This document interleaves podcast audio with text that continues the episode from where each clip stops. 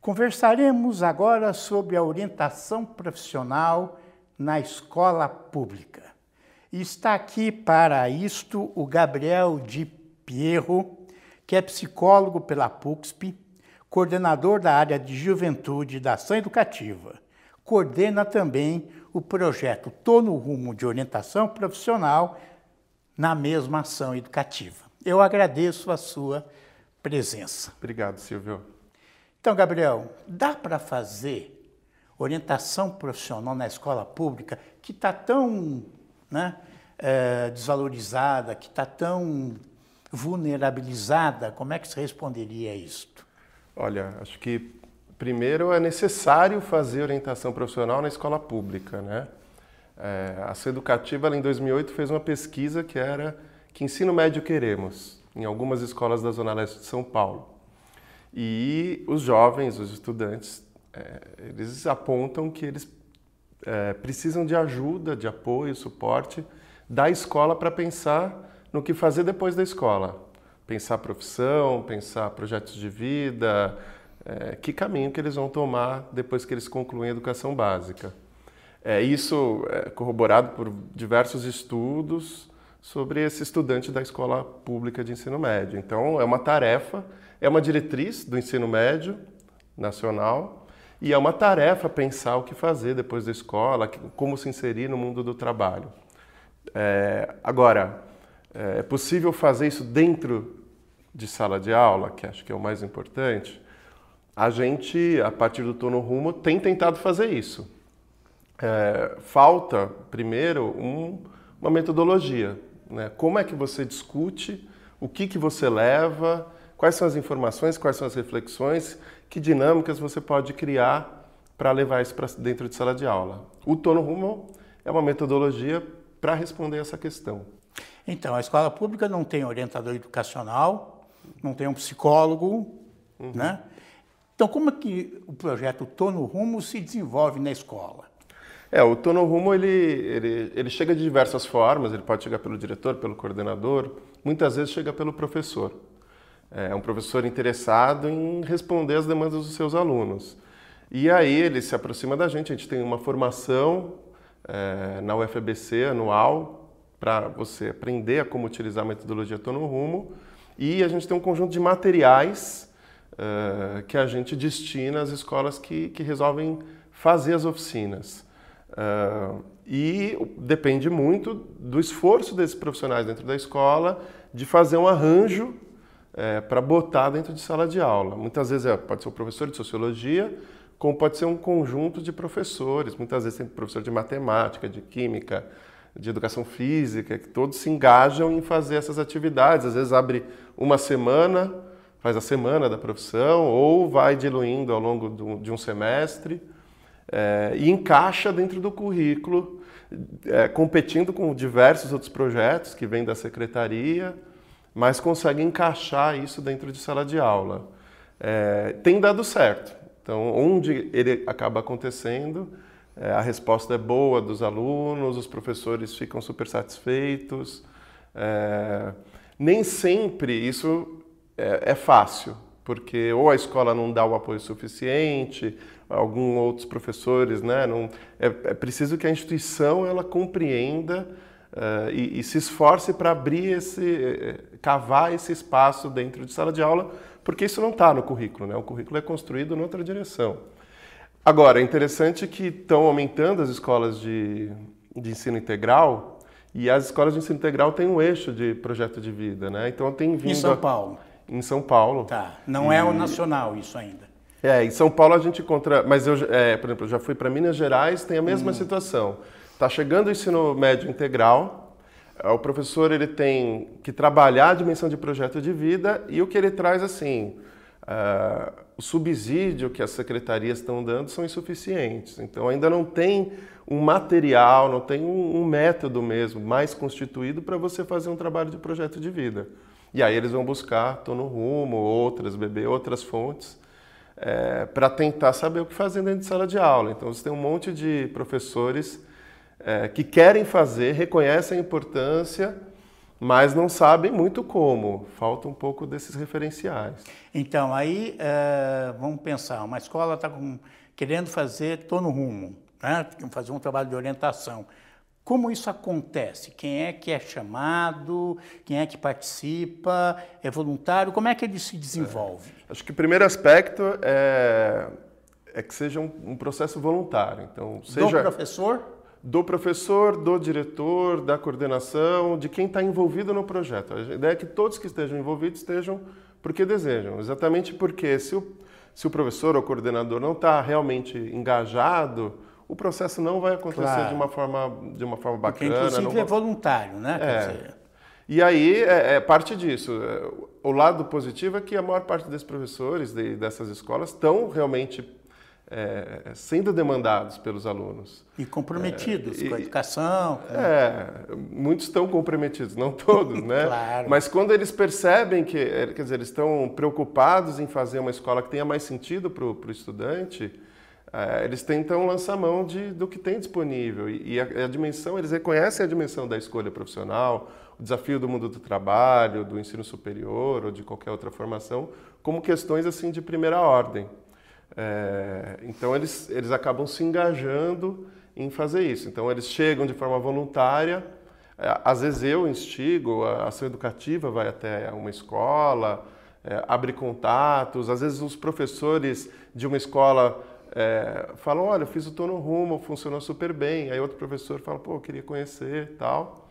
E, e vão chegando, ah, conhecem o material na internet, pesquisam. Muitos estão, ah, encontram o Tono Rumo pesquisando na internet alguma referência. Aí, digamos, tem um grupo de professores interessados, fazem a metodologia, o curso, ou pegam o material na internet, mas tem 3 mil alunos numa, né, uma é. escola pública, por aí, ou mais, ou um pouco menos.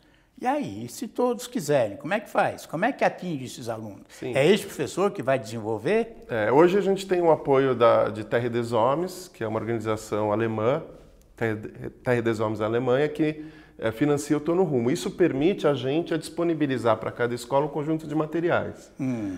é, o que dá condições de, de, realizar do ponto de vista dos materiais.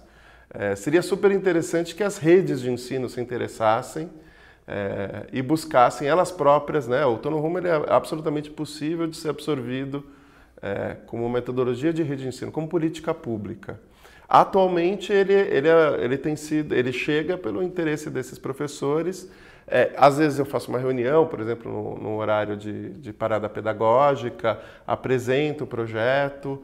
Uh, alguns professores se interessam, vão fazer a formação, eventualmente até faço alguma formação mais breve na escola é, para entender. O material ele, é de, ele se pretende ser de fácil apreensão, então qualquer um que é, pegar o caderno com, com as atividades, ele rapidamente lendo alguns textos que tem ali, é, ele entende de modo geral o que é para fazer, mas obviamente é mais interessante quando ele tem uma formação claro. que dá um, um, fundo, né, que ele compreende é, que noção de escolha profissional que a gente qual é a perspectiva que a gente está apresentando, porque a gente, por exemplo, não se utiliza de testes vocacionais.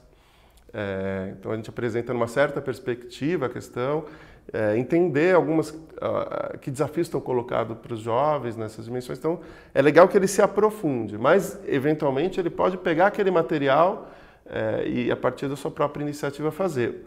Os materiais eles são então de fácil compreensão, eles pretendem ser de fácil compreensão e também de, de uma aplicação uh, que não demande desse professor grande preparo para entrar em sala de aula. Então ele tenta vir bem redondinho e simples para que o professor receba o material e possa entrar em sala de aula e fazer, considerando que a realidade do professor de escola pública hoje, infelizmente, é dizer, tem falta de tempo para planejar, para construir, e muitas vezes esse é o motivo pelo qual ele não desenvolve um projeto é, nessa linha. Né? Sim, mas ele a, a, atende todos os alunos? É horário. Ah, sim. É fora do horário, é dentro do horário escolar? Como é Cada. É que... A gente acha importante que aconteça dentro de sala de aula, como parte. É, no do, horário, do, do horário de aula, do, dentro da sala normalmente. Porque certo. senão vira um projeto externo, ele fica tratado de outra forma. E segundo, para chegar no máximo de alunos possível. É, atualmente, ó, o que a gente recomenda é que na primeira experiência ele, ele defina uh, uma, uma faixa de horário, manhã, tarde ou noite, uh, e preferencialmente segundo ou terceiro ano do ensino médio. Então ele define um ano. Muitas vezes eles vêm querendo implementar em, né, em muitas turmas, em todos os anos. A gente fala, calma, vamos definir. Você tem esse primeira vez uma experiência de aplicação e aí você, eh, a escola própria vai definir, olha, eu entendi pela experiência que eu tenho que fazer com o terceiro ano, tenho que fazer com o segundo ano. Ou, no nível avançado, faz uma parte no segundo, outra parte com o terceiro. O grande desafio, assim, no caso do terceiro ano, é, você tem que fazer o turno rumo antes do momento do Enem, que é o momento chave. Claro. É, que uma das dimensões que estão colocadas é o acesso ao ensino superior. E, e ali, maio, você já tem que definir, o jovem já tem que estar inscrito. Então a gente tenta, muitas vezes recomenda o segundo ano como um momento é, em que Quem eles... não vai só discutir profissão, vai discutir acesso à universidade, Isso. os problemas, dificuldades, até preconceitos, Exatamente. cotas, ProUni, discute tudo isso. É, o Tono Rumo ele tem, o que, que ele faz? Né? Primeiro ele debate o que é a escolha profissional, quais são as dimensões que estão envolvidas, é, então Quer dizer, quais são os aspectos que ele tem que levar em conta, que critérios ele adota. Fala um pouco dos seus valores, uma reflexão sobre quem ele é e quais são os seus valores para aquele, para cada pessoa, né, o que pesa mais é um aspecto, para outra pessoa é outro aspecto. Depois a gente discute profissões. Quais são as profissões que existem? A maior parte dos jovens tem um repertório limitado, então é um processo de ampliação desse repertório, de conhecer mais, aprofundar. É, depois uh, discutir como é que ele se forma. Então, ah, legal, tenho uma ideia de profissões, como é que eu é, consigo ser esse profissional? Que formação que eu passo? Ele vai pensar em ensino técnico, ensino profissionalizante e, entre outras coisas, o ensino é, superior. E se o aluno tiver interessado, a escola nem tanto, os professores não. Ele quiser levar para a escola, é possível? Para a sua escola? É possível, mas é, é, de qualquer forma ele vai precisar dialogar com, com, com os profissionais da escola, né? É, é, o Tono Rumo ele é pensado para a sala de aula, então não tem como é, que ele não passe pela, pelo desafio de conversar com os docentes, conversar com a coordenação. Ele pode falar, olha gente, é, nós temos muito interesse nisso, olha esse material, gostaria que vocês trabalhassem em sala de aula, isso é possível.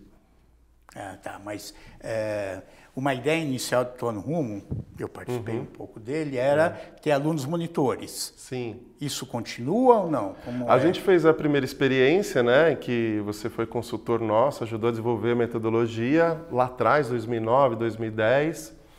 É, o que a gente percebia é que quando isso ficava a cargo do aluno, a escola trata como algo um pouco externo. Então fica um penduricalho. É, dizer, ele não é assumido como um projeto da escola, é um projeto do aluno. Quer dizer, o aluno ainda ele é feito no outro horário. É tratado como é, um mero consumidor do que a escola oferece quando Sim. uma proposta vem Sim. dele. O interessante da metodologia é que ela, nas oficinas, ela, ela traz essa participação do aluno. Né?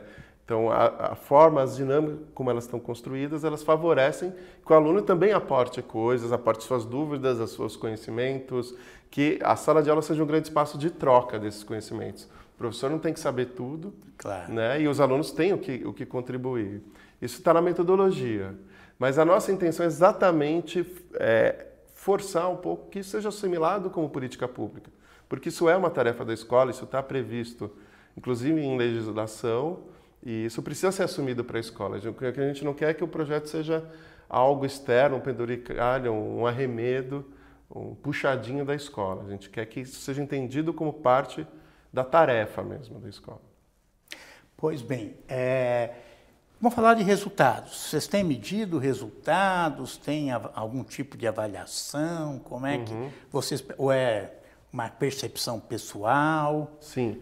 Olha, uh, primeiro tem um resultado que é o fato de que a gente tem conseguido trabalhar todo ano uh, em torno de 15 escolas.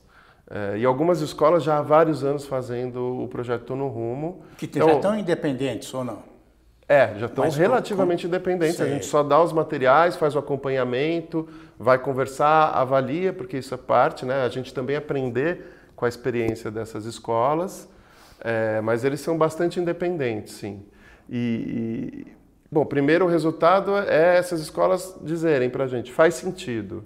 Nossos alunos estão dizendo que faz sentido. Esse é o primeiro resultado que frequentemente a gente tem. Claro que tem exceções, mas o, o mais frequente é, é, é, que isso seja bem recebido. É, do ponto de vista do qual o impacto disso nos jovens, né?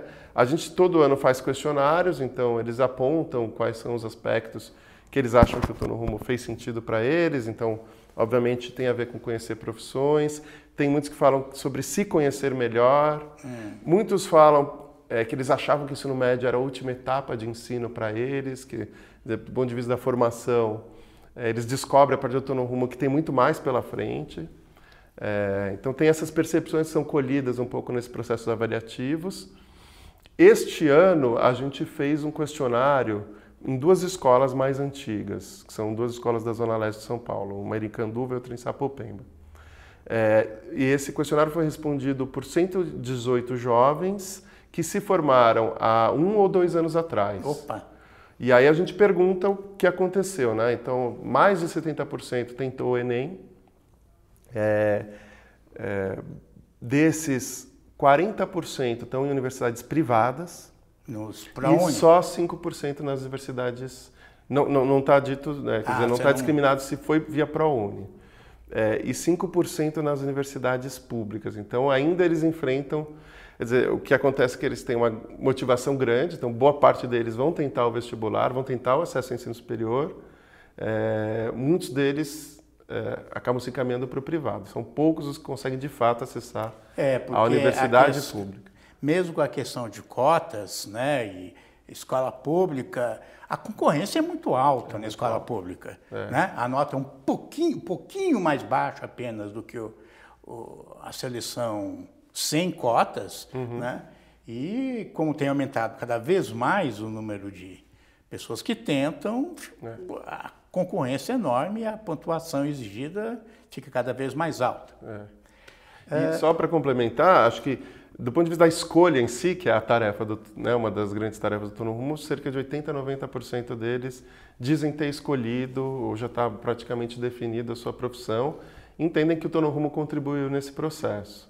Que ótimo. É, então, acho que do ponto de vista, o grande desafio acaba sendo exatamente os, os, os obstáculos que estão postos no, no, no mundo real, né, na realidade brasileira. E os outros 60 que não conseguiram aprovação, pretendem continuar? Uma parte deles, cerca de metade, estão continuando, então... querem fazer o Enem ano que vem, de, de, de 40%, 50% estão querendo fazer o Enem. Mas já é uma quebra, porque o, o sujeito, né, o jovem, vai tentar, se frustra, e aí se colocam outras prioridades, outras necessidades e demandas do cotidiano. Um dos problemas que a literatura tem apontado em orientação profissional em escolas públicas e privadas uhum. né, é que há um grande, é, um grande índice de evasão né, dos alunos. Como é que você. De evasão do ensino médio? Não, de evasão do projeto de orientação profissional. Né? Ah. Como é que você vê isso no Tô Rumo? Olha, é, vai variar muito. No, no caso do Tô Rumo, a invasão ela é muito pequena. Sei. Pelo contrário, em geral, até tem aquelas escolas que, por exemplo, realizam na sexta-feira as oficinas estão no, no rumo, último é horário. O último horário, que é um horário, quer dizer, que geralmente tem a invasão, até botam o Tô no Rumo intencionalmente, porque ele, por alterar a dinâmica do cotidiano da escola, ele é bem recebido pelos alunos e, eventualmente, até gera uma, né, uma maior adesão à escola. Esse é um dos aspectos que a gente avaliou, né? É, que muitas vezes o Torno Rumo, ele, ele produz uma ressignificação do que é a escola para esse aluno. Seja porque ele utiliza metodologias que não são o que eles, os jovens não aguentam mais, que é lousa, giz e cadeira com e aulas prova, né? expositivas né? e provas seja porque ele altera, né, fazendo trabalhos em grupos, trazendo materiais que não estão presentes, são novos, interessantes de algum modo, ou pela própria temática, por poder dialogar sobre as suas, suas questões.